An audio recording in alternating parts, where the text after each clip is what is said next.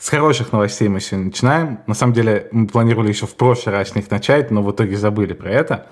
Но у нас теперь внезапно есть документальное доказательство, что подкаст «Проблема Му» — это не просто подкаст. Это международная сенсация. Э, потому что мы с тобой много раз так в полушутку говорили там наши американские слушатели, наши там такие-то слушатели. Но я, честно говоря, все это время был уверен, что те прослушивания, которые у нас идут из других стран, это все-таки какие-то русскоязычные люди. Но выяснилось, что как минимум один американский слушатель, а точнее слушательница э, у нас есть. Ее зовут Ханна. И она неожиданно написала нам очень приятное сообщение в, в Телеграме, в Телеграм-канале, в комментариях. А, оказалось, что она, собственно, изучает русский язык э, каким-то образом. Кстати, да, мы не спросили у нее, каким образом она нашла вообще нас. Подозревая, наверное, Reddit, но, возможно, нет. Потому что она сказала, что она, что у нее скучная работа, и она целыми днями слушает подкасты на русском языке. Так что, возможно, она просто случайно наткнулась на нас там, в череде каких-то русских подкастов, и вот так все вышло. Что забавно, она живет в Канзасе. И mm-hmm. я, не знаю, мне кажется, вот назови мне более-менее любой штат США, и пара фактов, там, которых я знаю, у меня найдется. Про Канзас просто ноль. А, абсолютный ноль. То есть единственное, что там мне приходит в голову, это фраза «мы больше не в Канзасе». И все. Просто больше никаких знаний, совершенно нулевые. Что чуть-чуть обидно, Хотя, окей, ладно. Раньше у меня никаких знаний о Канзасе не было. Теперь, конечно, мы знаем, что там в Канзасе живут, ну, или как минимум один человек живет, э, максимально просто утонченный, с великолепным вкусом, потому что как иначе? Как, как иначе? Никак. Так что только вот такой теперь факт у меня есть о Канзасе. А вот это вот, э, мы больше не в Канзасе, это откуда у тебя Это из «Волшебника страны Оз». А, ну да, у меня первая ассоциация тоже оттуда, что э, Элли же в Канзасе была. Мне кажется, это прям у большинства людей, кто наскребет факты про Канзас, то вот да, начало оттуда, когда их там... Ну, в общем, их занесло в этом, в этом вихре туда, туда-туда. Вот. А я, да, после того, как ты мне скинул этот комментарий, значит, тоже загуглил про Канзас и узнал случайно, что мой один из, наверное, любимых мультиков в детстве а, «Кураж», «Трусливый пес», проходил, ну, как бы его место действия в Канзасе. Я такой, mm. оу, классно. А, я его, по-моему, смотрел то ли на польском языке, то ли на итальянском. У нас а, была, ну, тарелка тут круглая, не НТВ+, а вот там папа с моим двоюродным братом ставили, и там, ну, показывали мультики вот какой-нибудь, я помню, канал Полсат или РТЛ или там Рай-1. Типа ты смотришь на итальянском, э, и ты, тебе больше нравится тот мультик, где там меньше говорят, естественно. А вот этот прям идеальный э, мультфильм, когда типа вот этот пес очень розовый, розовый какой-то фиолетовый, он живет с, с бабушкой, с дедушкой вот на какой-то mm. ферме, и к нему постоянно приходят какие-то призраки или страшные такие эти чудовища, он с ними борется. Я прям очень нравился этот мультфильм в детстве, он смешной, и я его, я в взрослом возрасте включал тоже, ну, действительно смешно. И в какой-то момент я себе даже футболку сделал с этим, э, распечатал специально э, с куражом. У меня есть ВКонтакте какая-то аватарка лет 7 назад. Я с этой футболки стою и думал, вау, это, оказывается, было все в Канзасе. Как в Википедии написано э, в середине э, нигде, типа nowhere, тоже вот этот вот какой-то факт. In the middle фраза, of nowhere, да. Да, да, да. да в очередной раз мы узнали, да, о роскошном детстве Артема с, с тарелками, с мультфильмами на итальянском языке. Мне уже сердце болеть, честно говоря, начинает от этих фактов. А, в любом случае, да, то, что мы не сделали в прошлый раз, хотим сделать этот, это передать привет нашей слушательнице э, Ханне, и, и просто порадоваться, да, что география нашего подкаста продолжает расширяться. К другим новостям. Смерть. Э, вещь, о которой мы говорили, э, в отличие от Ханны, в прошлом подкасте. И чуть-чуть дополнений. Во-первых, мне стало интересно, почему-то я не посмотрел это в прошлый раз, указана ли на странице в кинопоиске у Владислава Галкина вот эта вот роль которая, mm. ну, как бы, не знаю, можно ли назвать это Интересно, ролью его, да. но вот появление вот это. И нет, не указано. Я, честно говоря, ожидал, что в каком-то формате она там будет, типа, как обычно там, ну, пишут там, появился в роли самого себя там, или там, ну, вот какой-то, но, видимо, не придумали еще вот вкладки, где, типа, его сыграла нейросеть. Слушай, да. ну, это нужна, нужна отдельная страница, там, типа, нейросеть Владислава Галкина, типа, отдельная страница актера, ну, актера, как бы, я, я бы тоже не ставил, не стал ставить э, Ты бы не, Не, не стал, я да? бы не стал ставить. Нет, слушай, мне кажется, я бы поставил с каким-то уточнением, что вот, вот, вот таким образом это произошло, потому что, ну, я к кинопоиску, ко всем таким сайтам отношусь как, типа, к библиотеке вот этого всего.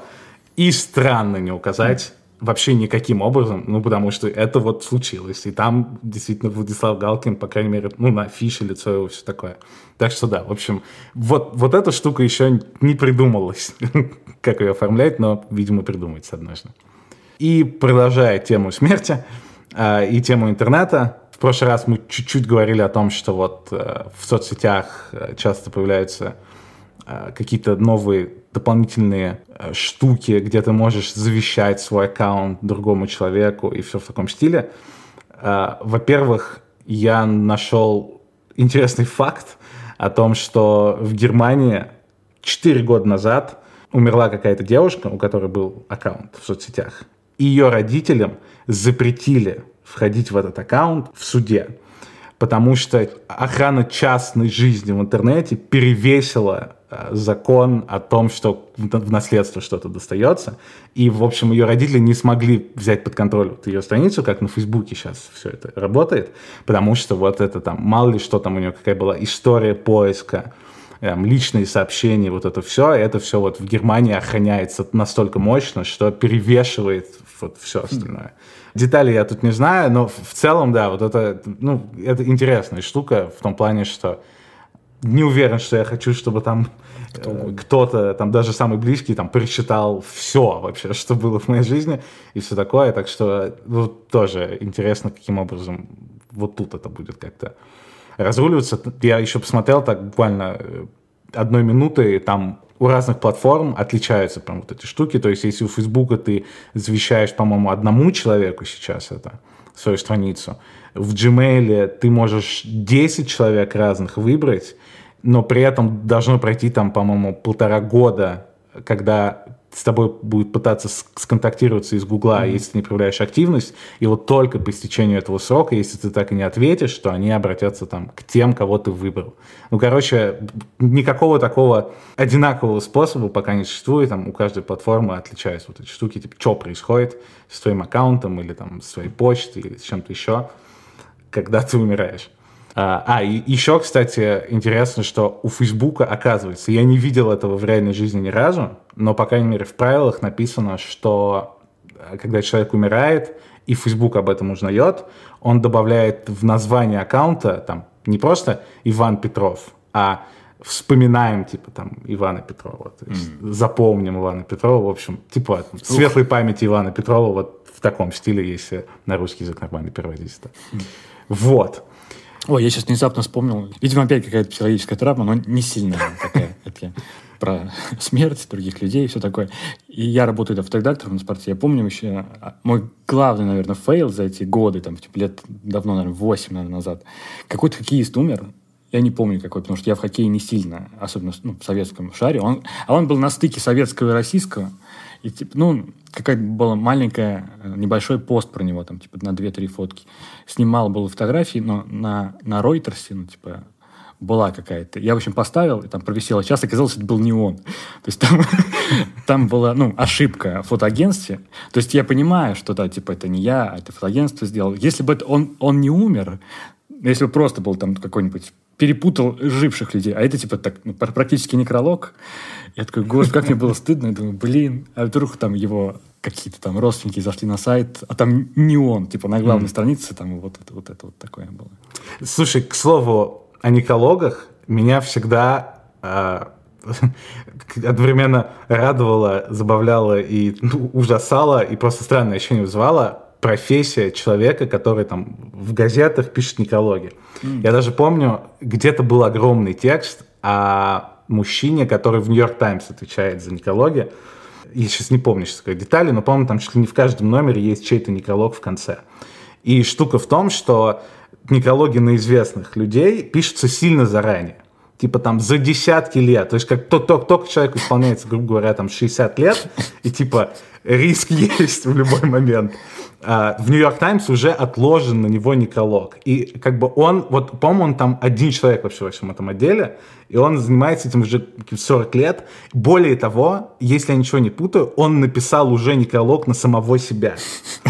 Чтобы после его смерти в Нью-Йорк Таймс вышел написанный им самим некролог о себе. Что просто удивительно. Удивительная профессия тоже, да, и очень я обязательно отыщу этот текст, который 10 лет назад я читал. Возможно, уже вышел его некролог, да, э, и вставлю. вставлю да. Возможно, он уже умер. Что-то мне кажется, я как, как, как будто mm. бы вот за последние годы, вот ты мне то, что рассказываешь, либо я слышал, да, что он уже написал, либо что случилось что вышел некролог. Ну, в любом случае, очень интересно. Это он уже тоже был в зоне риска, по-моему, это уже был такой... Да, да, он там давно был в зоне риска тоже, да. да.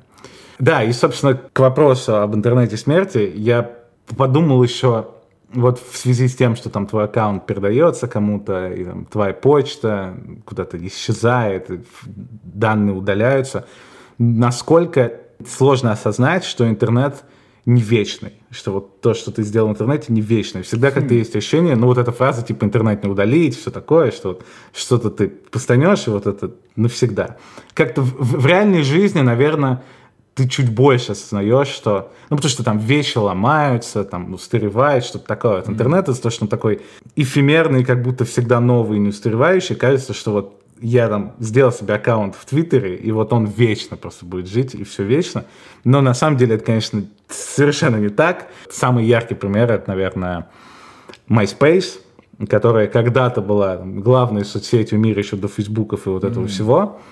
А, я не знаю, существует ли она, по-моему, сейчас ее вообще не существует, либо она в каком-то сильно в таком урезанном состоянии есть, но несколько лет назад были новости о том, что они меняли сервер или что-то в этом стиле, и у них удалились данные типа за 15 лет. И там стерлись какие-то десятки миллионов песен, а это все было там с музыкальной точки зрения в соцсети завязано. И, короче, потерялась куча всяких данных, и более-менее регулярно происходят штуки, где там случайно удаляются данные, кто-то что-то взламывает, вот это все. И, и насколько вот непривычно вот, вот эта вот история, что интернет на самом деле не такой вечный, как мы думаем, и, возможно, там однажды не знаю, обанкротится Google. Mm-hmm. Хотя, конечно, когда такие гиганты, с такими гигантами что-то случается, там вряд ли сильно что-то изменится, потому что сразу купит кто-то другой или еще что-нибудь такое. Но более такие локальные вещи, они очень легко удаляются. И я помню даже, как я одно время, я подумал, что-то, блин, вдруг мои тексты на спорте старые удалятся из-за того, что редизайн произойдет, и кто-то на, не на ту кнопку нажмет, и типа все. я тогда их сохранил в PDF несколько лет назад еще. Кинул себя, собственно, на почту, которая также легко может удалиться или передаться моему заклятому врагу случайно, который взломает и всунет себя в список моих доверенных лиц. Короче, да, интернет совсем не так вечен, как нам кажется. Кстати, один из примеров — это наш подкаст самый первый. Я иногда даже забываю, что это наш не второй подкаст, как а, ты, наверное, сейчас думаешь, забыл, ты, да. Миссипи как первый был, да, как будто, да. а это второй. Но у нас был еще самый первый, когда там три выпуска вышло. Да, и да. я его попытался найти, его нет. Видимо, SoundCloud удалил какой-то мой старый аккаунт, или я не знаю что, но, короче, его нет.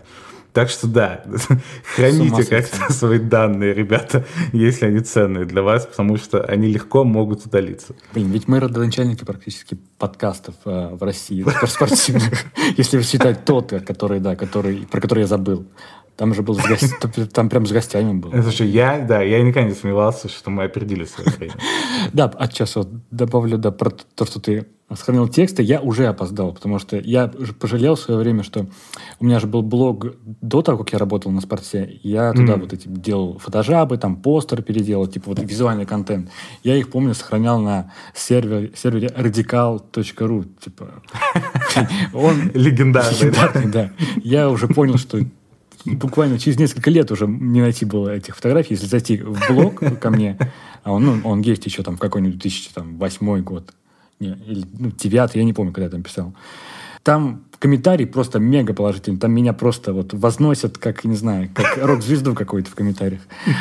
А все, ну не все картинки, там половина картинок нету. И там ну, не, не поймешь за что, почему именно. Я думаю, блин, вот надо было сохранять их. Надо было... Даже я сейчас не могу открыть, ты думаешь, вот как же я был хорош. Дважды уже я позволял Артему выбирать фрукт или ягоду для, для вашей любимой рубрики, да, пришло время это поменять. Сегодня, наконец-то, будет фрукт, который я не ненавижу, а который я люблю по разным причинам. Но прежде всего, по нашей давней традиции, я сначала спрошу Артема, что он думает. Что ты думаешь о бананах, Артем? О, я ждал этого вопроса целый месяц, так не подготовил ответ такой же блестящий, как у тебя был бы. Я просто, да, скажу, впереди прям целый большой блок про банан. Это не просто прям вот сейчас будет наше мимолетное обсуждение. Виталик там э, погрузился в какие-то там в дебри. Я, я сам не знаю, что это будет. Вот. Но просто для того, чтобы э, втиснуть эту в нашу как бы рубрику, он решил спросить меня, да? А, да, про бананы. Но у меня первая ассоциация вот из недавнего я офигел, что они такие дешевые. Mm. Мы бы ходили с Юлей зимой куда-то там в магнит, ну, типа, надо было перекусить что-то. Мы зашли, я что-то там э, удивился, что он стоил там, типа, 10-12 рублей один банан. Я думал, что, ну, там, 50 рублей один банан стоит. Я думаю, а почему я покупаю там какие-нибудь там как обычно бывает, я такой, думаю, как мне сэкономить? Я покупаю сникерс, а могу купить банан. Типа сникерс стоит там 50 рублей, а банан 10. Вот такая ассоциация. И он для меня недооцененный. Потому что он как-то вот а, где-то существует, и у меня какое-то нейтральное, да, к нему отношение. Я не был фанатом никогда банана. Например, Юля, она прям супер фанат. Она вот, я знаю ее э, истории, что она в детстве к стоматологу ходила с гроздью бананов, Потому что мама ей обещала, что вот, ну, тебе вылечит суп, она очень боялась суп лечить. И ты по поешь, ну, бананы потом. И она прям вот ей лечили зубы, и она держала вот эти бананы, чтобы не плакать, что вот через час я их съем. Вот. У меня тоже еще одна ситуация, тебе давай я тебе скажу. Из, из детства у меня было у нас много банановых коробок э, дома. Mm. Потому что родители, они торговали, ну, на рынке, ну, всем там продуктами. В то время был какой-то период, когда бананы часто они привозили, вот из каких-то, из Москвы, наверное, и у нас вот ну, продавали в нашем поселке. Их прям очень много было, я не знаю, 50 коробок, там заходишь в сарай, пустых, то есть они уже проданы, а, а, а мы та семья, которая не выкидывает ну, ничего, они большие для чего-то хранились, то есть там, ну там действительно что-то хранилось, и сейчас, если зайти там в летний домик, там есть коробки, по которым 25 лет. Я, я сейчас вспомнил, я помню, у меня была игра, я, у меня была банановая коробка, у меня было яйцо от киндер-сюрприза и мои резиновые игрушки. Э, и я типа устраивал типа серию пенальти. Ну, там, mm. там удобные ручки вот для того, чтобы нести вот эту большую, она прям большая коробка вот эта вот. И нужно было вот попасть, э, ударив резиновой игрушкой вот туда. И я ставил оценки, у меня был там 20 игрушек или 10, например. Я, например, ставил, у меня там был медвежонок, типа там 8 из 10 был удар, потом, например, там, свинья, 5 из 10. Вот так я развлекался в детстве, играя э, с банановой коробкой.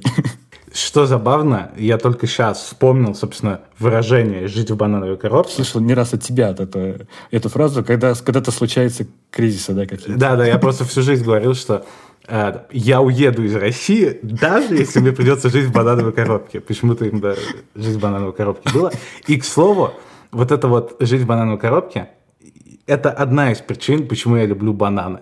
Бананы по какой-то неизвестной причине очень отраженный в поп-культуре фрукт. Один из моих любимых примеров – это Эй Арнольд, легендарный мультфильм, mm-hmm. который я люблю больше Симпсонов, э, больше, больше вообще всех мультфильмов, которые видел в своей жизни. И он начинается с того, в первой же серии, что Арнольд в костюме банана и Джеральд э, в костюме клубники едут в школу, потому что они должны выступать на сцене в каком-то фруктовом спектакле и играть там, собственно, роль банана и клубники.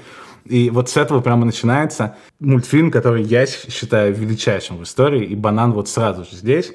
Но главное, чем известен банан, это то, что задолго до существования мемов и всего, что похоже на мемы, существовал стереотип шутеечка, что на банановой кужере все подсказываются. Да, и да. от Чарли Чаплина до кучи там всех вот этих ребят, да, постоянно у всех Юрия Никулина. Да, да руке. постоянно у комиков э, там старых времен вот это подскальзывание на банане было везде.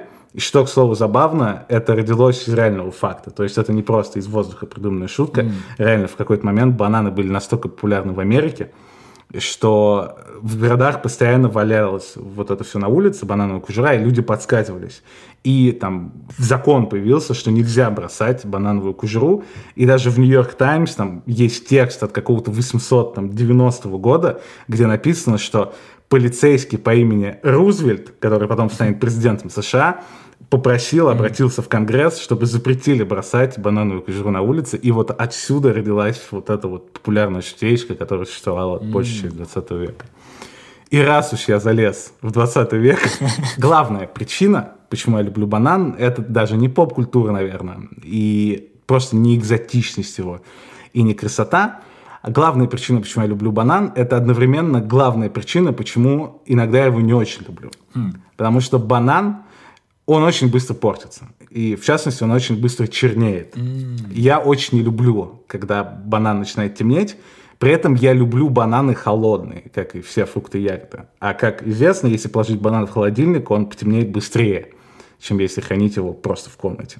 И вот я постоянно обжигаюсь на вот этой истории, что я, я хочу холодный банан, думаю, сегодня вечером я точно съем банан. Я кладу его в холодильник, забываю о нем на неделю, и все, он абсолютно черный, и единственное, на что он годится, чтобы Карина из него сделала банановый хлеб.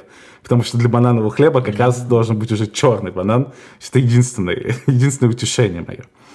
Но что интересно, вот эта вот история о том, что бананы быстро чернеют и портятся – она не только меня раздражает. Один из людей, э, которых раздражала эта история, был американский мореплаватель по имени Лоренцо, который э, в 19 веке приплыл на Ямайку, увидел там впервые в жизни банан и подумал, это просто отличный фрукт, из которого можно сделать много денег, если продать американцам, это как что-то крутое, экзотичное, полезное и так далее. И, собственно, этот человек стал, когда он вернулся в Америку, он стал родоначальником всей индустрии бананов, вот как мы ее знаем теперь. Когда это все производится в каких-то дальних странах, в Центральной Америке, в Латинской Америке, в Азии, потом везде экспортируется, и все любят этот желтый фрукт, он там для завтрака отлично подходит, для всего остального. Вот этот человек запустил эту историю и основал компанию, которая называлась Boston Fruit Company. Это название можно не запоминать, потому что довольно быстро оно превратилось в United Fruit Company. Так, а это запоминать? Да, это можно запоминать. И я думаю, собственно, наша слушательница Ханна отлично знает и слышала кучу раз mm-hmm. United Fruit Company, потому что в конце 19-го, начале 20 века это была самая могущественная компания на Земле. Это был там аналог э, Microsoft, Apple и вот, вот этого всего, только это была компания, которая занималась бананами. Случилось так, потому что, потому что бананы резко стали очень популярными. Их постоянно рекламировали, и американцы распробовали этот фрукт, и спрос стал очень большим. И для того, чтобы этот как-то спрос удовлетворить и заработать еще больше денег, ребята решили, что, наверное, не очень правильно будет просто импортировать больше бананов там, с Ямайки, из карибских стран, нужно контролировать всю цепочку. Нужно прям построить банановую империю, чтобы везде все удешевить максимально, максимально сделать эффективным. И в тот момент вот эта вот компания United Fruit Company, которая в тот момент была уже на самом деле объединением там 20 банановых компаний под одним вот этим названием, они решили, что да, нам нужно все контролировать, и лучшее место для того, для того чтобы начать строить эту цепочку, это Центральная Америка. Во-первых, потому что там подходящий климат и местность для того, чтобы производить очень много бананов. А во-вторых, как раз в тот момент Америка все сильнее убеждалась, что нужно строить нечто под названием Панамский канал, который там один из важнейших геополитических, э, одно из важнейших геополитических строительств вообще в истории человечества. О нем там много лет шли разговоры, там и французы хотели, и испанцы. И вот все уже двигалось к тому, что его все-таки будут строить. И важно это было, потому что не нужно будет больше огибать Южную Америку, чтобы попасть, например, там, из Нью-Йорка в Лос-Анджелес. И United Fruit Company решили, что, да, во-первых, подходящий климат и все остальное. Во-вторых, совсем скоро там будет большое американское присутствие. И если вдруг что-то у нас пойдет не так, мы всегда сможем рассчитывать, что мы оттуда сможем уйти спокойно, и с нами там ничего не сделают, если мы будем нарушать все на свете, как обычно поступают все большие компании, даже в 19 веке, не только в 21. И в какой-то момент, когда вот через несколько лет, после того, как они пришли в Гватемалу сначала, они контролировали и построили все железные дороги в стране. У них был собственный флот, контролировали кучу земли. И, разумеется, за счет вот того, что они контролировали всю цепочку, им удалось удешевить сильно стоимость производства, оставалось урезать только один расход. Это расход на людей, которые работают э, на тебя, и чтобы не платить им ничего, и давать им просто 3 копейки, за которые все равно все теперь будут работать, потому что компания, по сути, контролирует все государство и просто всю вот эту индустрию с миллиардом рабочих мест – и, по сути, они могут делать что угодно. Они стали выдавать зарплату в бананах? А, ты, слушай, ты удивительно близок оказался к тому, потому что они перестали выдавать зарплату деньгами, и они придумали свою валюту, по сути, как Валют. государство. И заключалось это в том, что ты мог обналичить эту валюту, что-то на нее купить только в магазинах и точках, которые принадлежали самой же United Fruit Company, чтобы деньги крутились только внутри компании, как, как будто внутри государства. И постепенно таким же образом они расширялись по всей Центральной Америке. То есть это началось с Гватемалы, потом они там пошли в Панаму, в другие страны Центральной Америки. И ты наверняка слышал еще э, одну штуку, связанную с бананами, это выражение «банановая республика». Да, я, у меня прям всплыло. Собственно, банановая республика появилась как раз в тот момент, потому что mm-hmm. вот эти страны, которые сильно зависели теперь от компании, все еще от одной компании – United Fruit Company, их прозвали «Банановая республика», потому что, по сути, вся, а, вся их экономика держалась на их контракте с United Fruit Company, и это был, э, это, банан был единственный продукт, который был ценный в стране, который экспортировался в другие страны. Ничего другого в этих странах не было, потому что в том числе United Fruit Company уничтожали как бы на своем пути все, действуя там исключительно в своих интересах. И, естественно, дол- долго так продолжаться не могло, особенно после mm-hmm. того, как у людей перестала быть нормальной зарплата, и, по сути, в банановой валюте все это происходило. Время от времени вспыхивали в разных странах какие-то протесты против этого всего. И такой один из первых, который произошел в 1911 году в Гондурасе, когда в правительстве Гондураса решили, что что-то это уже слишком, мы на такое не подписывались, что, по сути, страной теперь управляет банановая компания из Америки. И они попытались сказать, что типа все, мы хотим уйти из сделки, эти плантации наши, вы их использовали, но мы хотим их назад, все, убирайтесь отсюда, дальше мы сами будем производить свои бананы. А в ответ на это United Food Company не ушла из Гондураса, организовала частную армию, свергла президента и правительство страны, поставили своего президента, который был дружелюбен к Америке и к United Food Company, и продолжили производить бананы ровно так же, как и раньше. Да, и такое, собственно, случалось потом в разных странах, и United Fruit Company чувствовал себя абсолютно безнаказанным, потому что они знали, что чуть что американская армия придет и защитит их. И несколько раз американская армия действительно вторгалась в страны а, под разными предлогами, на самом деле только для того, чтобы защитить интересы United Fruit Company. И я уже сказал о Гондурасе, но это еще не самая известная история, потому что в 20-х в Колумбии нечто похожее произошло, работники там бунтовали, просили выходные, настоящие деньги, вот это все. United Food Company сказала, что ничего этого не будет. И пришла к правительству США и попросила помочь разрешить эту историю. И Америка сказала правительству Колумбии, что если вы э, не, не угомоните людей, и это не придет в норму, то мы вторгнемся в страну. И правительство Колумбии настолько этого испугалось, что отправила свою же армию колумбийскую подавлять восстание своих же жителей, колумбийцев, mm-hmm. против United Fruit Company. И закончится это тем, что называется банановая резня. Ничего потому себе. что армия Колумбии приехала и убила 50 человек, включая детей и женщин, которые, собственно, бунтовали против United Fruit Company и там нечеловеческих условий. Что еще интересно, как раз после этого прошло там еще 20-30 лет, это все продолжалось большую часть 20 века, и в 50-х в Гватемале случилась еще одна история, где, опять же, United Food Company контролировал уже 50% вообще всей земли, на которой можно что-то высаживать в стране. И там пришел новый президент, который тоже хотел все это закончить, уйти из сделки и отправить United Food Company обратно в, в США. В ответ на это компания нашла нового пиар-агента себе, а который по сути, занимался пропагандой внутри Колумбии в пользу United Fruit Company.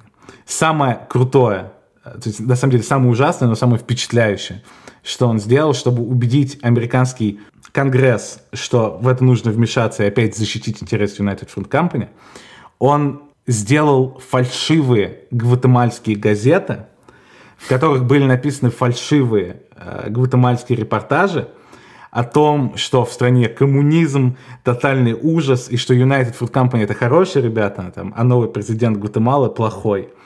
Потом он эти фальшивые газеты с фальшивыми репортажами принес в Конгресс, раздал всем, и таким образом убедил США отправить ЦРУ а, в Гватемалу, которые устроили пропаганду уже внутри страны там, с помощью радио и, других средств, и настроили жители Гватемалы против правительства Гватемалы, тоже э, развернув все так, что United Fruit Company это хорошие ребята. И в итоге все закончилось тем, что США вторглись в страну, армия сдалась, гватемальская, и опять появился новый президент, который опять был дружелюбен к Америке и к United Fruit Company. И они опять смогли продолжать. А, слушай, ты, наверное, может быть, дойдешь до этого. Ну, сейчас она есть, эта компания? Или она все, в какой-то момент она развалилась? Она есть, но под другим названием. Она, по-моему, называется Чикита Банана. И она так называется как раз...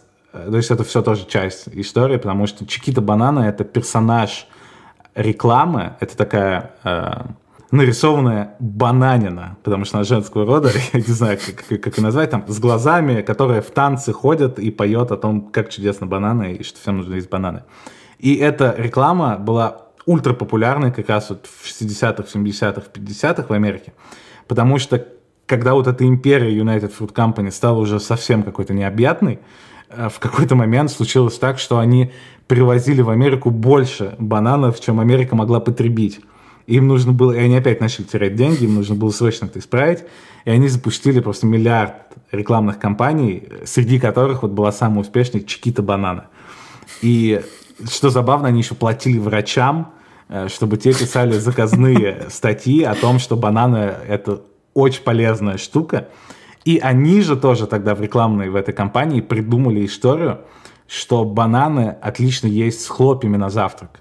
И, и я, честно говоря, не знал, что типа такое есть, и никогда не пробовал. Но оказывается, в Америке, возможно, Ханна снова сможет помочь нам тут и подтвердить или опровергнуть, но, насколько я понял, это популярный завтрак, именно популярная история, ты в хлопе добавляешь сверху, типа, там, 4 кусочка банана. И вот это, собственно, тоже все придумала просто маркетинговый отдел а, United Fruit Company в попытках а, сделать банан еще более популярным, и он действительно стал более популярным. Дальше история уже становится неинтересной, поэтому я ее сворачиваю. Но забавно еще то, что те бананы, которые вот Америка ела в середине 20 века, это другой банан, не тот, который мы едим сейчас, потому что в попытках вот устроить всю эту цепочку и сделать все максимально эффективным, а бананов же много, там типа 300 сортов разных бананов, э, они решили, что они будут выращивать только один сорт банана, потому что, ну, там, однажды нужно все придумать, как это устроить, и больше думать не нужно. А проблема была в том, что бананы, как и другие там фрукты и какие-то живые существа, имеют свойство заболевать, и там появляются всякие инфекции и все такое. И если у тебя там 20 разных сортов бананов, то инфекция может один заразить сорт, но не сможет заразить другие, потому что у них там другое какое-то строение, и вот пока эта инфекция эволюционирует, ты уже сможешь что-то сделать. А из того, что у них был один сорт в гигантских количествах, эта инфекция заразила сразу все, просто все, что у них было, и они там много очень всяких движений делали, чтобы не обанкротиться за одну секунду. Ну, в общем, да, сейчас эта компания до сих пор существует, несмотря на свою э, стрёмную довольно историю. В любом случае, мне кажется, такой богатой, хоть и жесткой истории, как у банана, я думаю, что наверняка, если покопаться, то что-нибудь подобное будет у ананаса. Я на 90% уверен, что вот с ананасом как с экзотичным фруктом, который невозможно было выращивать в Европе, там, в Америке. И стопроцентно там в колониальные времена или в постколониальные времена там происходило нечто похожее. Я надеюсь, ты, возможно, через несколько выпусков решишь, что тебе нужно рассказать об ананасе в нашей рубрике, и, и мы об этом узнаем. Но, короче, банан — если говорить только исключительно о богатстве истории, мне кажется, он перебивает всех. И с точки зрения там, того, как он влиял на геополитику и на отношения со странами и на историю человечества, это абсолютный победитель, который далеко впереди там и персиков, и клубник, и всех остальных фруктов, которые мы упоминали. Плюс у него сильнейшее представление в поп-культуре, что я тоже очень-очень ценю. Поэтому мы, короче, да, все это вело к тому, что мы наконец-то нашли фрукт, э, который я с гордостью могу упомянуть в подкасте и сказать, что я его люблю. Вперед, банан! Ну да, я очень поражен, насколько вот э, круто и прик... ну, звучит все эти. Да, даже банановая резня звучит, ну, хоть и жу... ну, жутковато, но в то же время, типа, ух ты, банановая резня, типа, ну, банановая же фруктовое что-то такое в этом есть прикольное. Я вот, да, я это, не дочитал книжку да, про это, про что-то российскую колонизацию там, и так, и так mm-hmm. далее. Но там, типа, в России э, в, ну, в старые времена был такой монопродукт, это э, шкурки соболей, ну, соболиные шкурки. Mm. По сути, все становление России было вот, вот на этом. То есть там была тоже гигантская компания, э, которая владела многим, типа, ну, больше, чем власть. Но там не было этого такого, что вау, типа там соболиная резня. Нет. Там это уже, когда читаешь просто а, ну, такие сухие факты, тебе думаешь, ого, они столько, столько соболей убили в свое время. Там, и становится жалко там каких-то э, местные народы, которые там сибирские, которые гнали все дальше и дальше на восток. Думаешь, господи, какая кровавая история у нашей страны. Такая банановая резня. Так, а сейчас многострадальный а, блок про фестиваль «Модерн», на который я ходил э, еще в июне. Подожди, это тот самый, где ты у, у... собираешься упомянуть Сталина? Или, или это снова где-то? Да, это... Оно, да. Ура, это наконец-то, да. да. То есть, но когда я, когда я первый раз пообещал, у меня было больше каких-то эмоций. Я сейчас вообще забыл уже, что там было, потому что это было в начале июня. Я еще не был отцом в тот момент. То есть это как будто вообще в совершенно другой жизни. И потом а, ты меня попросил а, сократить этот блок и вместо этого пойти в «Вкусная точка». Это была а, знаменитая «Вкусная точка» резня блока. Вот. А, но это было, да, в начале июня мы с Юлей ходили на фестиваль «Модерн», который проходил в Тамбове. А, он проходил, потому что а, в Тамбове много вообще, ну, модерновой архитектуры, модерновых вот всяких из начала 20 века зданий – да, о чем я сейчас подумал уже спустя, видимо, два месяца. Не помню, хотел я говорить об этом в тот раз, но окей, сейчас да. Я понял, что мне сложно описывать какие-то, ну, об, ну приятные события, которые проходят там в Тамбове.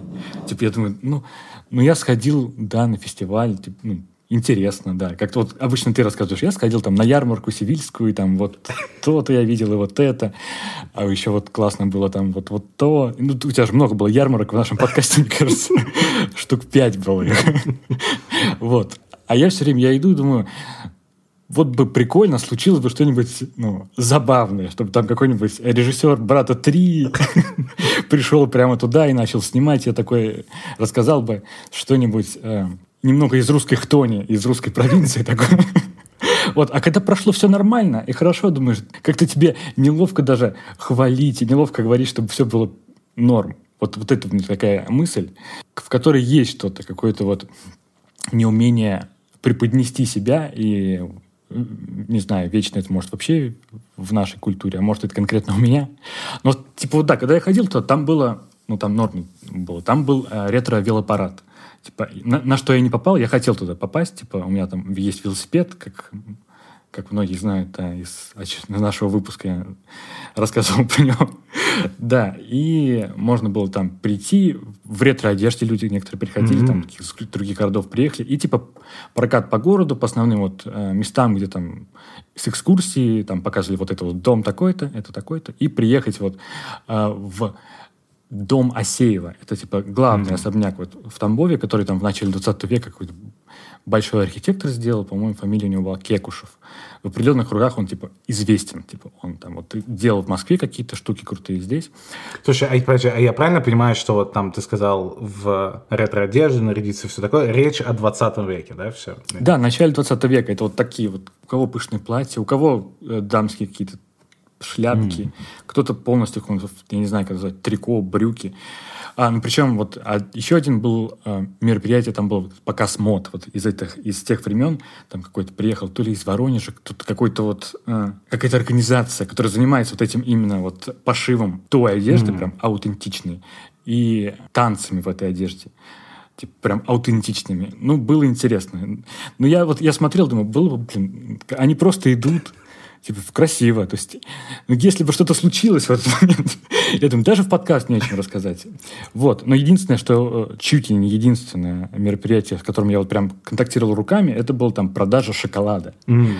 Ну да, шоколада не простого, а вот а он называется ремесленный или типа, ну, еще по-другому бин-ту-бар когда один ну, предприятие или человек вот, контролирует полностью процесс типа от сбора где-то где-нибудь там в Южной Америке до выпуска там mm. плитки. Я тоже думал вот про это, прям восхищен вот этими, в том в числе людьми, у которых настолько узкое, специфичное вот хобби, которое вряд ли им принесет какую-то всемирную славу, но в то же время они такие... Я с ними там даже разговаривал, с ним-то мужчиной. Он такой, да, я вот э, был в прошлом месяце в джунглях Южной Америки.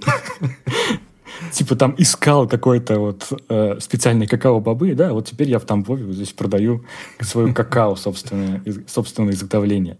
Но он, да, подороже, вот эти вот и шоколад, и какао.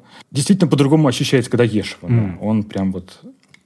Его много не съешь, это ты должен вот как с каким-то дорогим вином, типа, вкусить и такой, так, какие тут ароматы э, по моему небу проходит. А так как у меня, да, сложность с едой, я такой там, делал все, чтобы не съесть всю плитку сразу. вот. Еще, да, я у этого мужчины как раз купил какао. Какой-то особенный какао. Типа он, я его пил там, он мне прям очень понравился. Там, типа, дегустация была. Mm. Так, блин, надо взять домой. И я у него беру, типа, я спрашиваю, типа, ну, блин, а как вообще его готовить? Типа, наверное, там нужно, ну, варить в чем-то, вот, ну, в в ковше, в кастрюльке. Он говорит, не-не-не, там гораздо проще. И начинает мне что-то объяснять, и все, у меня белый шум потом. У меня вот два месяца стоит банка какао, я просто я не знаю, как его готовить. Типа гораздо проще, если ну, не варить его. Не знаю как. Да, про неумение хвалить и так далее я, наверное, попробую упомянуть чуть подальше, но сейчас я вспомнил, ради чего, собственно, и я сейчас это говорю, про, как ты сказал, про Сталина, господи.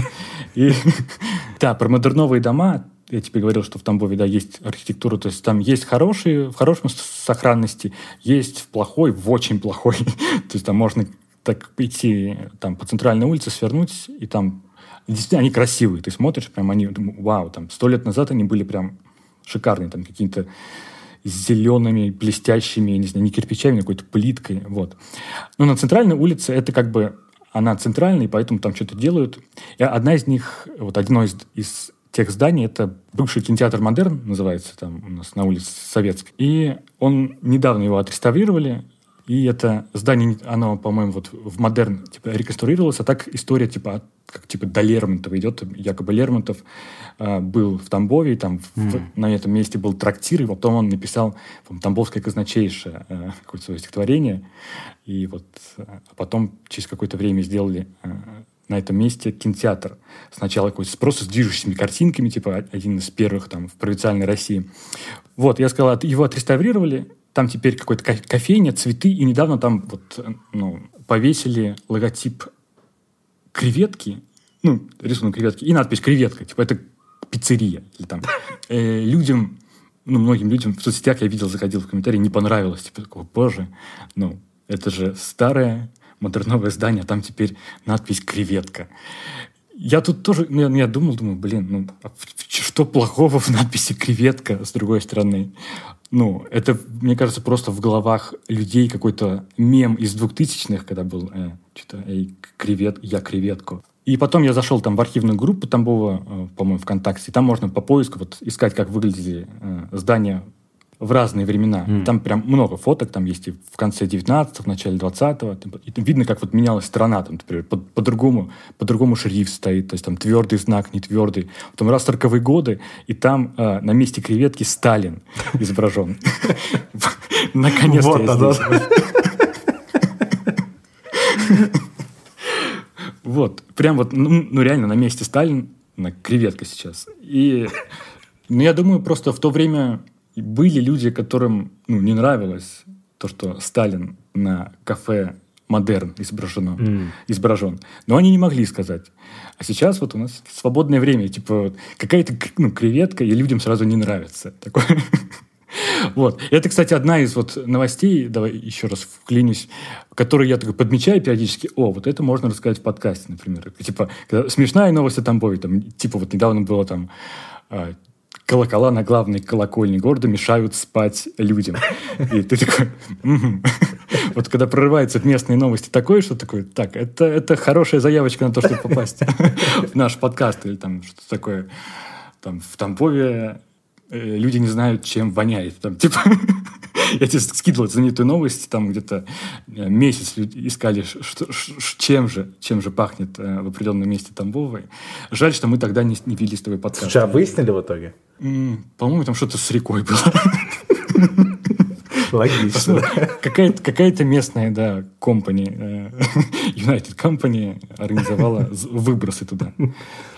Да, я сказал, что я вот не умею хвалить, ну, местное, что происходит вокруг меня, mm. типа как-то красиво об этом говорить, но это действительно так. Я вот вспомнил вот вчера, когда я начал типа, ну, готовиться к подкасту, думать про это вот, э, про фестиваль, я вспомнил, как я ходил, наверное, года два назад или год э, на стендап в Тамбове. Там я попал на этот стендап э, бесплатно, потому что э, Егор, мой брат, рисовал афишу к нему. Типа, комик, которого я, ну, не, я слышал где-то, что он существует, какой-то Роман Косицын, типа где-то в, в ТНТ. Он, по-моему, даже вот где-то у нас там мелькал на спорте, какая-то была там коллаборация, там какое-то видео снимали там. Mm. Окей, я типа я ну не поклонник, я его не видел ни одного выступления, но так как было бесплатно и там хорошие места, я пошел туда. Э, как бы бывает, да, на стендапе типа какое-то вот взаимодействие с публикой было. Там сначала спросили одного, другого, что-то потом как-то, так как так я сидел на хороших местах, э, речь дошла до меня, типа спросили, как зовут, там, типа, как где работаете, я такой, ну, на, на, спорт, на спорте, на sports.ru работаю. Он такой, о, ну, а он в теме, он типа футбольный фанат, что ли, там ходит, то ли болеет за какую-то команду, да. Вот. Он типа что-то говорил, такой, а, а что ты тут делаешь в Тамбове? Вопрос. Я, ну, как, да мне как-то по кайфу. Был самый нелепый диалог в истории. Но вот после моей фразы «да мне как-то по кайфу», и что-то я сказал, была просто самая тихая тишина в истории, которую я слышал. Типа, и он ничего не говорил, и зал меня не поддержал. Типа, не было такого, типа, да, да, в Тамбове классно. Да, ну и потом вот это общение со мной как-то быстро сошло на нет. Начали искать людей, с которыми было интереснее говорить что-то там, обсмеять. И я сидел в, загрузе весь оставшийся стендап. Ну, нет, нет. Я это запомнил, но типа потом слушал. Не самый смешной, кстати, был стендап, но я ходил туда бесплатно, так что было окей. И вот эта вот черта, она же не только Тамбову прису, э, прису, присуща, а, наверное, я не знаю, как в других странах, потому что ну, у меня нет опыта, может быть, ты там знаешь, где ты как раз поделишься. Но в России это прям, ну, прям супер популярно, когда приезжаешь куда-то и там, типа, спрашиваешь, а что тут делать? Ну, типа, какие у вас прикольные места? И люди такие, да тут ничего, нечего делать вообще. Типа, надо ехать куда-то в другое место. Но я живу тут уже 47 лет, да. Вот такая вот история. Я тоже помню, когда-то меня да, был период, часто слушал подкасты с комиками, где-то лет года три назад. И помню, один из них вот говорил как раз про это, что вот они часто гастролируют по России, и вот как раз спрашивают вот в зале, ну, что вот, чем заняться в городе. И всегда тишина, такие люди, да тут нечего делать, типа. И почему-то он говорил только в Краснодаре. Ну, люди такие, да вот тут у нас классно, и вот здесь классно, давай mm. тебя повезем туда еще. Заметь, опять юг. Опять юг, опять юг, кстати, да. Но причем, да, есть еще один нюанс. Если приедет, например, в Тамбов человек там, из Липецка или там из Архангельска, допустим, и такой, ну, с кем-то будет говорить или напишет в соцсетях, что ему очень не понравилось, типа, вот здесь в Тамбове, что вот в Липецке лучше, вот туда придут вот в комментарии люди из Тамбова и будут доказывать, начинать, начнут доказывать, что есть вот это, и вот то, и, и еще здесь, что ваш там, ваш Липецк гораздо хуже, чем, ну, чем наш Тамбов. Типа, это всегда работает на контрасте. И, ну, вот. и это, мне кажется, даже не только вот именно какая-то местная история, а вообще общероссийская, замахнулся на, на, на всю российскую культуру, да, на всю Россию. Но действительно очень, мне кажется, люди в стране зависимы от мнения, ну, иностранцев, mm. от мнения, которые вот, высказывают люди где-то там. Ну, то есть, если они говорят, что «О, вы нормальные», мы такие «Да, классно». То есть, вот когда чемпионат мира, я помню, были какие-то знаменитые ролики, когда какие-нибудь англичане приезжали, там, говорили, что о, ну, в России, оказывается, там, типа, ну, не вешают людей на улицах. Такие, да, ну, конечно. Э, слушай, да о чем говорить, если там еще 10 лет назад на Спорте одна из самых популярных рубрик, которые я в том числе читал до того, как я там работал еще, это обзор иностранных гостевых, особенно после да, событий да. типа покера Аршавина или там mm-hmm, выступления mm-hmm. на Евро 2008 или что-нибудь такое. Более того, существует э, сайт, который что называется Ино про спорт. Ино СМИ, не, Ино СМИ, а, я Ино только знаю. Это, видимо, какой-то филиал. По-моему, это, правда, принадлежит какому-то РИА Новости, так что страшно представить, что там происходит в последние годы. Я его помню еще вот из какого-то типа 2010-го, да, когда да. я еще не знал, кто есть кто, и просто как-то увидел это. Ну, очевидно, да, что, что, что, что такие истории всегда будут популярными. Ну, я не уверен, что это какая-то прям не уверен, российская что это черта. Именно, именно прям часто российская, да? Э, мне кажется, в смысле, это у всех стран. Мне кажется, только тут, если в, в России это там вот условно про там чем заняться, то здесь mm-hmm. это скорее про какое-то там экономическое благосостояние и все такое, что вот Испания это дыра, работ mm-hmm. нет, там зарплат низкие, все такое, а вот там в Германии типа то. Mm-hmm. Но, разумеется, если кто-то скажет что-то против, то мне кажется, mm-hmm. это просто универсальная человеческая какая-то штука. Возможно, она отсутствует в странах типа Америки, которая знаменита патриотична и в которой на каждом участке будет стоять там американский флаг, но там в странах типа там Англии и там, ну, в Англии совершенно точно любой там англичанин будет говорить все, что можно, там, плохое и про погоду, и, mm-hmm. и про Бориса Джонсона, и там про все, и про еду, и про все на свете. Но когда какой-нибудь француз это скажет, то, естественно, да, мне кажется, это общечеловеческая история за парой редких исключений. Да, кроме Краснодара, как мы видим.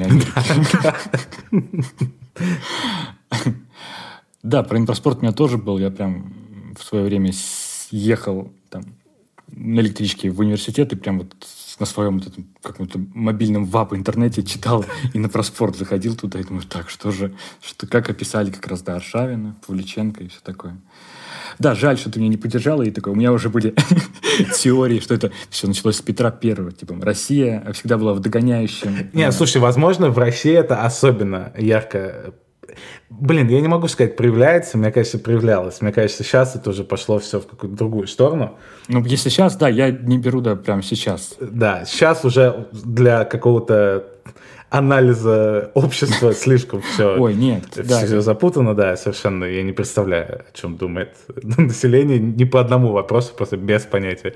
Но, mm-hmm. несмотря на то, что я считаю, что это общечеловеческая черта, и не обязательно только про страну, но и про все вообще, там, про дом, mm-hmm. там, про квартиру, но совершенно точно есть э, что-то в равнении на Европу, и на всякие развитые страны, и принижение себя. Но а, как бы у этого довольно много рациональных аргументов. Так что... Да, да. Я вот когда себе вчера записывал, у меня в скобочках написано, типа, я не про военные истории. Типа, вот мне было важно это уточнить в каком-то моменте. Я уже забыл, ну, когда ты начал говорить, да, про сейчас и все такое, да. Это просто, да, теория, абстрактная теория. Ну да, если даже это везде, ну, почти везде там, за исключением супер больших стран, супер успешных. Вряд ли, наверное, в Японии там люди не любят страну. Почему-то мне подумал про Японию сейчас. А, но вообще это какой-то, мне кажется, со стороны ну, не очень приятным состоянием для человека. А такое часто, мне кажется, вот бывает у нас. Опять же, я сужу только вот по кругу, типа, который я вижу, когда mm-hmm. вот человеку не нравится место, где он живет, например, или не нравится какое-то ну, время условно, но он ничего не делает вот это вот я часто вижу своих современников, которые так делают. Как раз вот, когда я вот я о том самом стендапе, да, произнес эту фразу, типа, мне норм, а, я прям ну, почувствовал, что многим людям не норм. Но я, я не знаю, не хочется вот скатываться в это, типа, ну, тогда, если вам не норм, то, типа, валите. У меня нет, вообще не такое. Типа, ну, сто процентов не такое. Но это просто неприятное состояние, мне кажется, вообще, типа, когда тебе что-то не нравится, но ты прям вот погружен в это. И я, наверное, не очень завидую этим людям, которые вот так вот э, живут. Ну, с другой стороны, ну, я уверен, что очень много людей, там, в том числе в России, в любой стране, которая, которую невозможно отнести к развитой. Э, ну, собственно, я был абсолютно таким человеком. Я не хотел жить в Москве никак в жизни, но я не мог себе у меня не было возможности жить в другом месте до там какого-то момента. Mm, ну, все-таки у тебя была мечта, типа, у меня была мечта, да. И ты в какой-то момент себе э, договорил фразу, да, про банановые коробки, и вот именно, что ты сделаешь что-то. Просто, да, часто я замечаю, когда люди такие, да, мне плохо, но я ничего не буду делать. Типа, я буду просто э, сидеть в своей боли. Да, и недавно еще я думал, тоже вот в отношении себя про нелюбовь там, к месту, к, вот, к тому, что окружает. И я вот вспоминал, как я рос в 90-е, и несмотря на то, что у меня там были да, тарелки с итальянскими мультиками, э, а может быть даже кстати, хорошее подтверждение, то, что я сейчас скажу, но у меня не было никогда вот э, чувства, что, блин, как я, как у нас в России здорово. Чувство патриотизма у меня, ну, mm. оно если пришло, то когда-то позже в каких-то других вообще смыслах. А вот в тот момент я просто помню, что часто вот говорили, что вот как знаменитое, например, мы когда-то упоминали мороженое советское или знаменитое что, что угодно. Типа вот сейчас, ну, не такое. Я прям очень часто это слышал, что вот, ну вот сейчас, где я живу, ну, не такое, не те фрукты, mm. не те вот что-то. И это также и с культурой связано было. Типа вот не те фильмы. И я, и я очень то вот долго рос, там, не знаю, когда мне было до 20 с лишним, думал, ну, типа, у нас э, нет нормальных фильмов вообще, типа. И не было у меня любопытства даже вот посмотреть какие-то старые фильмы, что-то вот. И я вот говорю, да, в отношении себя. Я прям потом удивлялся, когда ты говорил, да мне нравится там, там 3 плюс 2 и там куча еще советских фильмов. А у меня была какая-то ну, апатия именно к какому-то вот к местному, и я ее начал нагонять вот культурно, нагонять, не в плане там другого патриотизма, уже после, там, не знаю, 20-25. Mm я это опять связал да, с 90-ми, что вот именно какой-то крах произошел э, у людей такие, они, да, они были грустны, там, типа, поколение наших э, родителей, и не заразили меня какой-то здоровой, здоровым любопытством э, к российской культуре. это не претензия, это просто такая мысль. Думаю, блин, а почему вот так вот? Почему у меня только там после 25 проснулось? Да. Да, если вернуться вот к непониманию места, где ты живешь, типа, и зачем, типа, вот к, к такому. Я сейчас вспомнил, я был когда-то, вот года пять лет назад, к нам приезжал Илья Варламов, давно, давно не упоминал эту фамилию да, в подкасте. И типа он, да, справедливо, да, обосрал Тамбов там в определенных местах. Ну, я такой, ну, да, да. Потому что там действительно он приехал на рынок, там, в центр, и там, там очень все плохо, там нет, там нет модерновых зданий. вот. И, в общем, я видел у него там, что-то подписался на Твиттер как раз в этот день, думал, что он делает. И он, я пришел в Толкахвей, думаю, ну, типа, если кто хочет, приходите. Я такой, ну, пришел, посмотрел. Mm-hmm. И там он э, что-то вот какие-то вопросы задавал, и в конце, типа, на камеру нужно было это, ну, он спросил, давайте каждый скажет, вот, что, кто что любит вот в Тамбове. Я такой, о, и там люди такие, ну, что-то договорили там какую-нибудь архитектура модерн. Хотя бы, да, или, допустим, природа, допустим, все такое. Но были еще, ну, понятное дело, это нормально, кто вот как раз вот говорил в стиле, типа, тут нечего любить, тут нечего делать, тут надо валить, вот. Но их было меньше. Но потом вот, когда я смотрел этот ролик, и там, типа, я согласен с тем, что вот он до этого говорил, там, типа, потому что ну, справедливо там хаялать все эти многоэтажки, которые, типа, ну, никому не нужны. Но в конце было смонтировано так, что все люди сказали, что делать нечего тут. А я был на той встрече, и там, типа, их было, ну, меньше, понимаешь? И мне было так-то неприятно. Думаю, блин, э, ну почему? Типа, я, я был там, я вижу, что это, ну, так неправда, неправда делают. тотальное разоблачение в прямом эфире, да? Да, то есть я э, смотрел, ну, и периодически смотрю Варламова, но мне вот прям в этот момент было, типа, блин, почему ты обманул, так вот так сделал? Вот, и там, типа, завершается тем, такой парень говорит, ну, нужно отсюда уезжать. Я думаю, ну, что? как, как ты это? Ну, это, я понимаю, да, это сделано на аудиторию, да, чтобы вот чтобы действительно люди в комментариях сказали, ну, да, у меня тоже так в городе, я тоже хочу уезжать. То есть это, это как бы, ну, лучше, лучшая концовка. Если бы люди такие, да, вот это нравится, вот это. Я чисто понимаю, что ну, художественно и как бы красивее вот так было сделать, что типа, ну, дыра, типа, нечего делать. Ну, просто, да, э, смонтировано. Я бы все-таки, я считаю, что ты лучше монтируешь наш подкаст, чем да, Илья Варламов э, ту нашу встречу. И в доказательство этого, этого вброса прямо сейчас звук, как мычит корова. к разговору об Илье Варламове, который путешествует по стране, мы недавно размышляли над тем, куда нам съездить э, в сентябре, в октябре на каникулы. Ты и Карина, потому что я сначала подумал, что ты говоришь о нас. Это пока остается мечтой, да. Это только в мечтах пока, к сожалению. И я что-то случайно осознал, что я уже очень давно никуда не ездил один в принципе, с того момента, как мы, собственно, начали встречаться с Кариной, то есть 6 лет уже, да, прошло, за парой-тройкой исключений, когда это было связано там либо с работой, либо с футболом. И с одной стороны, я скучаю по тем временам, хотя не совсем правильно, по самим временам я не скучаю, я именно скучаю по тому, как я ездил куда-то один. С другой стороны, я понимаю, что, наверное, сейчас, если бы мне сказали вот езжай туда один, то я такой, ну нет, я, я уже не хочу как бы один, я понимаю, что там, веселее, интереснее и комфортнее и прикольнее просто ехать вдвоем, и при этом от этой же мысли, странным образом, я еще больше начинаю скучать по тому, как я ездил один, потому что я уже понимаю, что я сейчас уже не то, что не смогу так сделать, я как бы и не хочу так сделать, но я помню, что на самом деле мне очень это нравилось. И вот это одна из тех штук, которые, если со мной еще и произойдет, то там, ну, раза два-три, может быть, я решусь, что вот я хочу куда-то поехать один. Но в целом это штука, которая уже ушла из моей жизни, хотя она мне в свое время очень-очень нравилась. Слушай, ну у меня также. Я э, просто, наверное, меньше, я меньше, чем ты путешествовал в mm. такие в, далекие, супердалекие места. Но просто ты, во-первых, больше приятных дел делал один, как бы, которые тебя увлекали. А потом, когда, когда у тебя там появилась а, девушка, жена, то ты потом делаешь эти а, дела вдвоем. Но в целом я понимаю, что, наверное, я думал, да, про это, что это для меня это не только с путешествием связано, то, что важно каким-то образом вот в одиночку хотя бы не то, чтобы путешествовать, а пройтись иногда.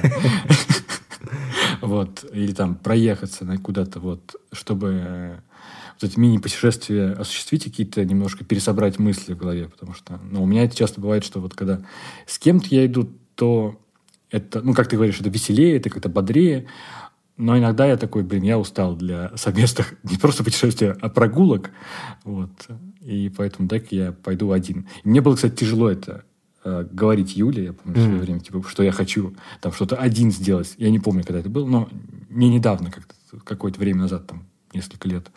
Вот мне было сложно сказать, что ой, я хочу один. Слушай, у, у меня почти не бывает такого. За очень редким исключением. И что вот, особенно поэтому странно, mm. что я настолько скучаю. Я просто еще, наверное, одна из причин, потому что как раз одно из моих последних путешествий, которое было в одиночку, ну, типа одно из, там, из трех последних, э, было то, что ты и так знаешь, что я сейчас скажу, потому что это... Я все еще считаю, что, наверное, это либо это один из лучших моментов в моей жизни, который мне приятнее всего вспоминать, либо это вообще лучший момент, который типа, вот исключительно, где я один связан. То есть не берем. я не говорю, что это лучший момент вообще в моей жизни, да. И не только потому, что Карина сидит там в метре от меня, и кажется, что в наушниках у нее не играет музыка, как и я приходится просил. делать да. очень много оговорок, когда вот в этих случаях. Это не то, что я имею в виду, да, всяких там звездочек там и там, сносок. Но, в принципе, нам не привыкать сейчас это делать. Да, да. А, ну, в общем, да а, это было просто внезапное очень странное путешествие в Гонконг, mm. которое у меня в конце 2014 случилось. И вот как раз в Гонконге я реально, вот сколько уже прошло лет, 8 лет, я думаю об этом там, ну, раз в пару месяцев стабильно. Mm. Одна из причин, наверное, почему, как я тоже рассказывал миллиард лет назад, что я иногда снимаю какие-то ролики в поездках и потом монтирую их и там что-то там сочиняю на пианино что-то для них, какую-то мелодию, и вот как бы так мне как-то запоминается, потому что если только фотографии или только видео, то вот у меня визуально картинка остается в голове, но каких-то ощущений, там, атмосферы у меня не остается. И вот с Гонконгом случилось так, поэтому я постоянно и смотрю это, и, и думаю об этом. И, наверное, что меня чуть расстраивает, это то, что даже если я куда-то съезжу один, и наверняка я так сделаю там, однажды, но именно повторить обстоятельства и повторить ту вот поездку в Гонконг, которая была тогда, я точно не смогу, потому что, как я уже сказал, это было в конце 2014 а, я тогда работал в журнале Playboy. О, да, это ты еще не упоминал, кстати. Это, мне кажется, вот насколько мы инди-подкаст или какой-то... Любой другой человек бы упомянул это там в первом-втором выпуске. Вот этот факт, что он работал в Playboy. Ты дотерпел до 20 какого-то. Было дело. Да, это на самом деле это звучит гораздо лучше, чем на самом деле было. То есть я, я терпеть не мог эту работу абсолютно. Я, я понимал, что она ни к чему не ведет, что это там вещь, которую я делаю только ради денег, и потому что у меня нет ничего прикольнее, чем это прямо сейчас, mm. и я не готов все изменить там сразу и что-то найти, потому что просто катится это и катится. И я понимал, что это как бы рано или поздно это куда-то прикатится, и нужно будет что-то менять, но пока оно катится, пусть будет так. И, как я уже сказал, да, это было в декабре 2014, и я думаю, все, кто жил в России там, в декабре 2014, помнят, что в тот момент там, российская экономика в очередной раз решила, что что-то все слишком норм живут, надо что-то встряхнуть срочно, и встряхнулось довольно мощно. И, и закончилось это тогда тем, что у плейбоя а, не осталось денег после никаких буквально там две недели. И в редакции у нас работало там, человек, наверное, 12-13, сейчас не вспомню точно уже и за один день сократили всех, кроме одного человека, который потом еще каким-то невероятным образом, по-моему, Playboy до сих пор выходит, сейчас, наверное, там как-то, хотя, опять же, сейчас я уже не знаю, что после этого там как-то образовалось, но, короче, этот чел в одиночку, по сути, выпускал журнал там еще сколько-то месяцев, переводя там американскую версию. Ну, короче, это да, это отдельная история. Но когда нас всех оттуда уволили просто одним днем, очень странный был experience. Впервые в жизни я потерял работу вот таким способом, а не потому, что я там Офигеть. решил куда-то уйти. И несмотря на то, что, как я уже сказал, я терпеть не мог эту работу и мечтал оттуда уйти, когда вот это произошло, я помню, как мы из редакции все спустились вниз, и всем типа было в разные стороны. Шел дождь, э, это все в декабре уже темень, ничего не видно, и мы как просто посмотрели так все друг на друга, кивнули, типа, ну, все, типа, пока. И, и, и вот в буквальном смысле разошлись, типа, в шесть там разных углов, шесть человек. А штука в том, что к тому моменту это вот случилось, типа, там, числа 12 что ли, декабря, 13 декабря. А на через день у меня был билет в Гонконг и уже отель и все такое, потому что мы с другом давно планировали, что вот нам очень хотелось наконец-то вот съездить вот в что-то супер необычное. Но друг в итоге слился там за, за пару недель до всего этого. Я думаю, ну ладно, типа, поеду один, окей. И потом, значит, случается вот эта история с плейбоем. И не могу опять сказать, что я там расстроен как-то был, просто это было очень странно. И после этого я, сейчас вернулся домой, уснул, проснулся на следующий день, и вот на завтра я уже, типа, в 6 утра должен в аэропорту быть. И в тот день, когда вот у меня один еще был в Москве, я что-то сделал в соцсетях пост в стиле там еще работа, бла-бла-бла, и мне написала редактор журнала «Афиша» и сказала, что они искали человека, э, который будет писать о городских там штуках, типа репортера городского. И я думаю, блин, класс. А я как раз хотел прям тогда, думаю, все, как новая журналистика 60-х. Я буду просыпаться, разглаживать свои усы, типа надевать шляпу, штаны с, э, с подтяжками, там, выходить в город, искать историю, там, разнюхивать, идти в суд, где мафиози судят процесс, там, чувствовать сердцебиение города. Вот это все, думаю, офигенно, все просто класс все случилось то, что, то, что должно было случиться. И я отвечаю, что типа класс, вообще просто класс. Я, короче, завтра улетаю в Гонконг, я вернусь оттуда и напишу, и там мы встретимся, и все такое. Она говорит, да, окей. И, значит, приходит следующий день, я еду в аэропорт, сажусь в самолет, лечу 14 часов туда. Вообще все, за эти 14 часов я уже там не понимаю, зачем я это сделал. Худшее решение в моей жизни, куда-то лететь 14 часов. Очень хорошо помню, как я из метро, то есть я полетел в аэропорт, сел там на Кутаре Экспресс, приехал э, к отелю, и вот я выхожу из метро впервые в город. И насколько это было просто крутое ощущение – когда все, как я думал, будет куча людей, шум, сразу гигантские небоскребы, почему-то больше всего мне запомнился асфальт, асфальт. А, который, я не знаю, я пытался потом отыскать, что это, и так и не нашел. И я, кстати, с Японии это замечал, из того, что я смотрю там много сериалов, фильмов японских, вот тоже другой асфальт. Он вот какой-то в России, вот в России, в Европе одинаковый асфальт, он какой-то светло-серый вот именно светло-серый оттенок цвета асфальта, светло-серый. И даже там в супер крутых странах, где там все с дорогами сильно лучше, чем в России, но он, он никогда не бывает идеально ровный. Он всегда там с какими-то заплатками, там чем-то таким. А там асфальт был, во-первых, очень плотный и темный такой, прям, mm. и с желтыми цветами. То есть вся разметка была желтого. И что-то это было настолько непривычно глазу, как будто, ну вот прям это реально самое яркое, первое, что я увидел. Я думаю, блин, вот прям вообще другое все, тотально другое. И прошел день, я не помню, что я делал в первый день, но то ли на второй, то ли на третий день случился то, что называется черный вторник. Это когда рубль рухнул, по-моему, в два раза. Я точно помню, что в какой-то момент 1 евро был 100 рублей. 100 рублей. Да. И, угу. По-моему, потом стало типа 80 с чем-то. Ну, короче, в два раза рухнул. И буквально, типа, там, через два часа после того, как все это началось, я поймал интернет и увидел, что мне написали из афиши, сказали, блин, сори, но, короче, уже все. То, что мы обсуждали два дня назад, уже никак, у нас тут тоже все, все сократили. Я думаю, блин, окей. И у меня остается там еще 4 дня, и я уже думаю, блин, тратить на что-то вообще жалко, потому что я понимаю, что я сейчас приеду через 4 дня в Москву, и нужно перепридумать просто вообще все. И просто я не представляю, что, что мне делать через 4 дня. И по какой-то странной причине из-за этого мне стало максимально спокойно, потому что я подумал, что окей, через 4 дня все будет вообще другое, я не представляю, что будет через 4 дня, но у меня есть эти 4 дня, когда мне можно ни о чем не думать. Потому что смысл? Я сейчас ничего не придумаю, мне нужно быть там в Москве, чтобы что-то искать, что такое. Сейчас у меня есть херня, когда я могу поставить просто все на паузу вообще, абсолютно. И потом уже разобраться. И почему-то это даже не то, что я вот так все себе сказал и осознанно, просто это само так произошло. И само все поставилось на паузу.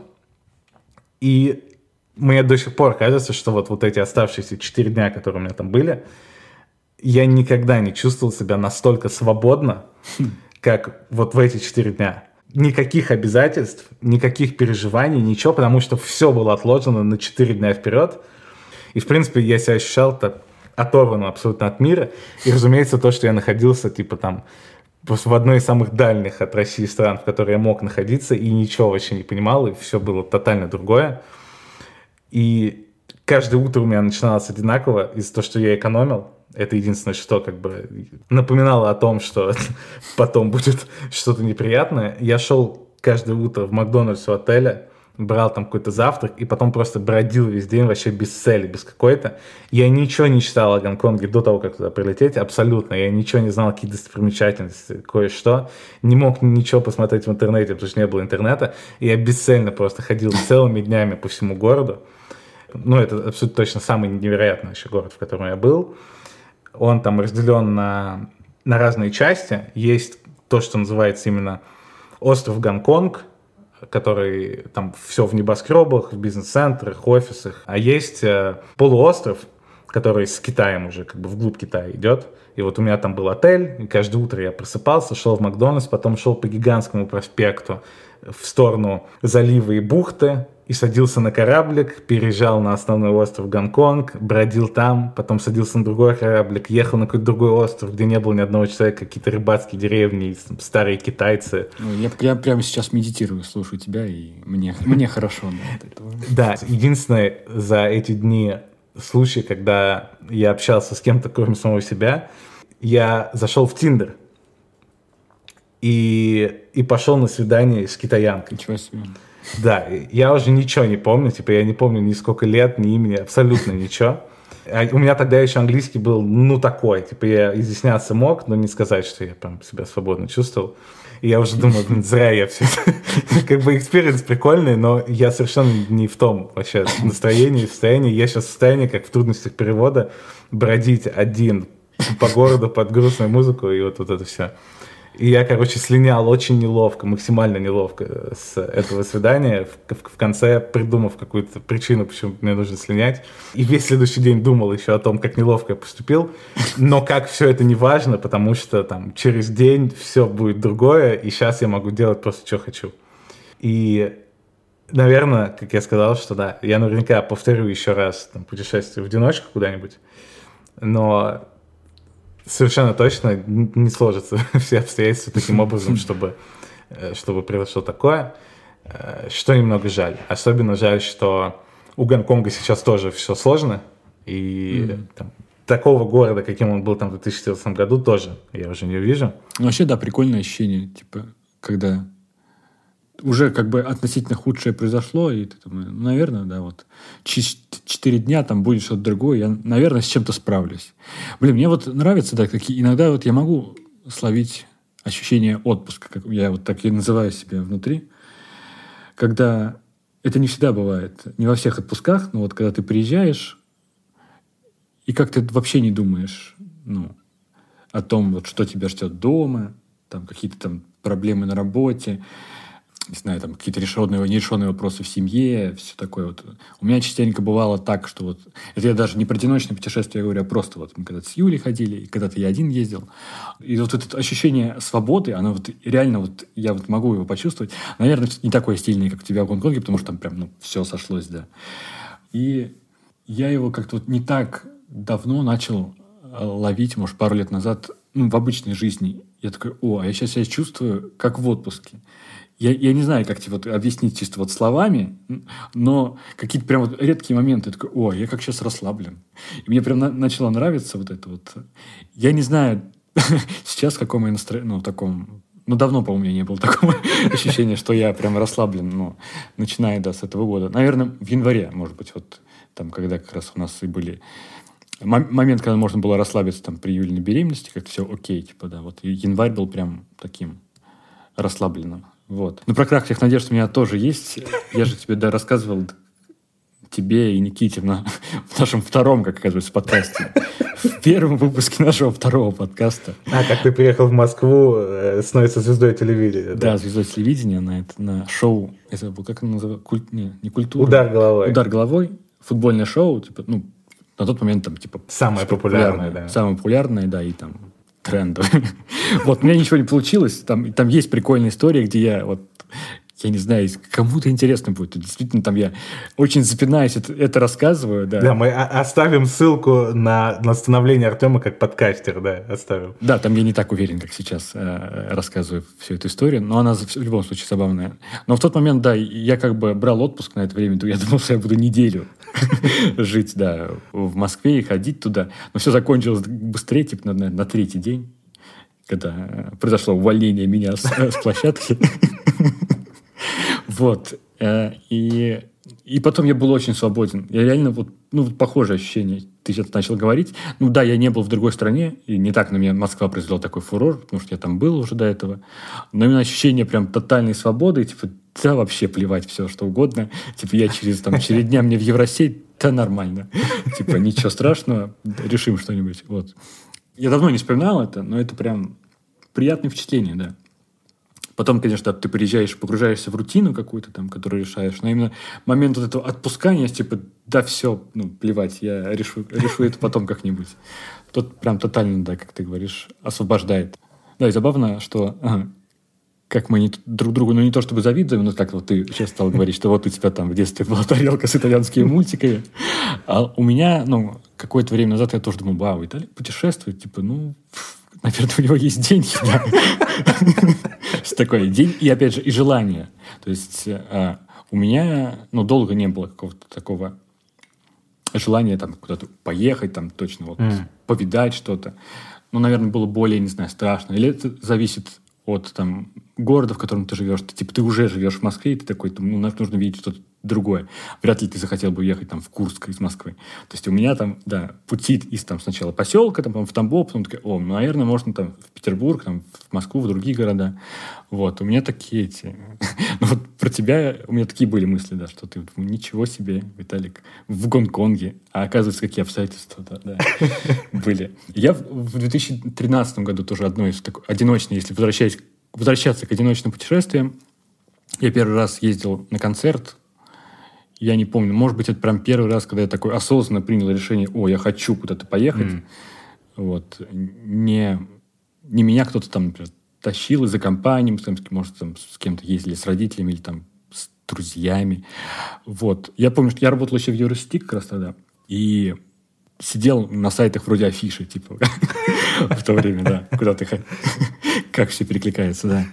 Вот. И там был, да, увидел, что концерт Park Life э, собирается в Москве. Типа, это, ну, трехнедельный или двух, трех, по-моему, дневный э, концерт э, в, на ВДНХ.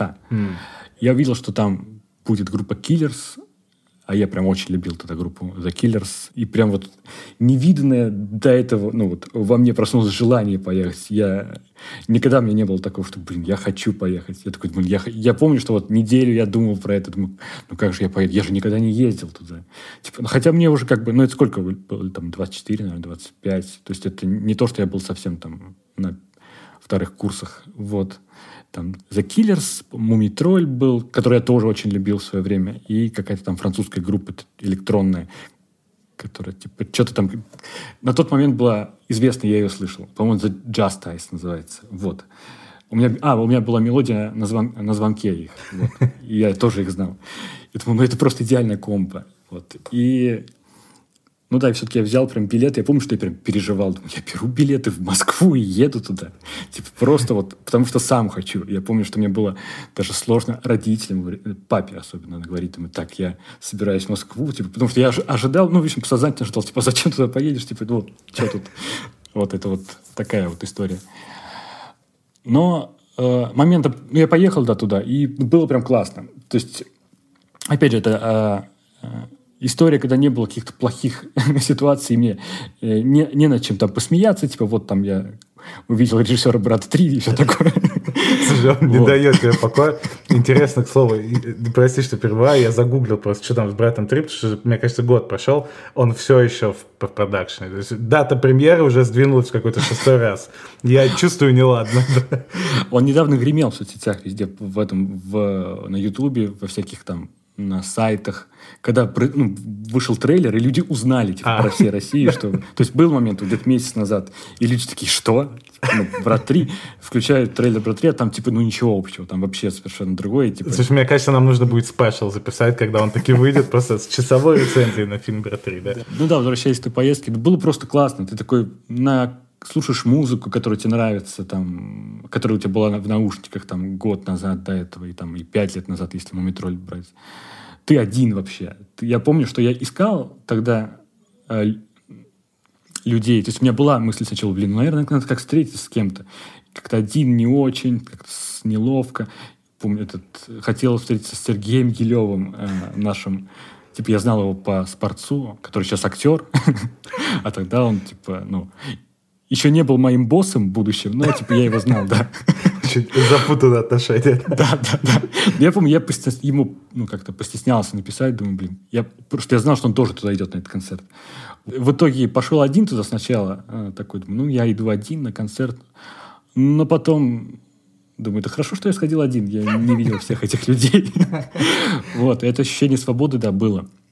Музыка вообще много, наверное, влияет на нас, потому что ты можешь, как ты говоришь, делать клипы, вот, и вспоминать и вот прям вот, если вспоминать песни, то у меня прям действительно и связь такая, песня, событие, место, вот так вот. Я потом купил мерч, да, давай расскажу еще одну историю. После mm-hmm. концерта э, как раз вот с логотипом Парк Лайва, и сзади там были все группы изображены, которые были там три, три дня выступали, там еще Земфира, на которой я не ходил на другой день, еще кто-то. Вот, и я помню, очень довольный, и тут такой, мне там это, ну, приехал в Тамбов, в этом, надел, естественно, в этом мерче, зашел в Евросеть, где там работали мои э, соратники, типа какие-то там э, ну, девушки, с которыми я работал. И они почему-то, одна из них начала ржать, такой, думаю, что это у тебя? А, а там типа, ракета изображена, типа, ну это же ракета. Она говорит, я... а мне видится, что это член.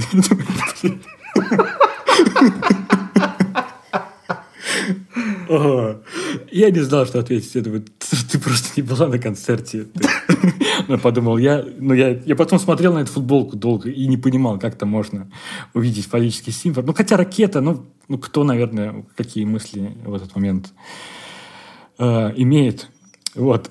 ну, кстати, она мне долго, эта футболка была, э, несмотря на... Я и сказал, что она мне как-то менее запомнилась, чем музыка, но я долго ее носил. Я помню, носил, ходил в ней на йогу, тоже вспоминал, думаю, блин, я футболки, которые купил тогда, в 2014 году, на том классном концерте. Вот. Но потом она стала совсем плохой, и она сейчас стала тряпкой. Просто вот, который половой тряпкой. Я, я недавно вот тоже об этом думал, как бы думал. А, я не, буквально вот где-то вот последний год я зашел в ванну, и гляжу, на полу лежит вот моя та футболка а, с Парк Лайвом. Я вижу там надпись вот на, на спине Killers, Мумитроль, Justice.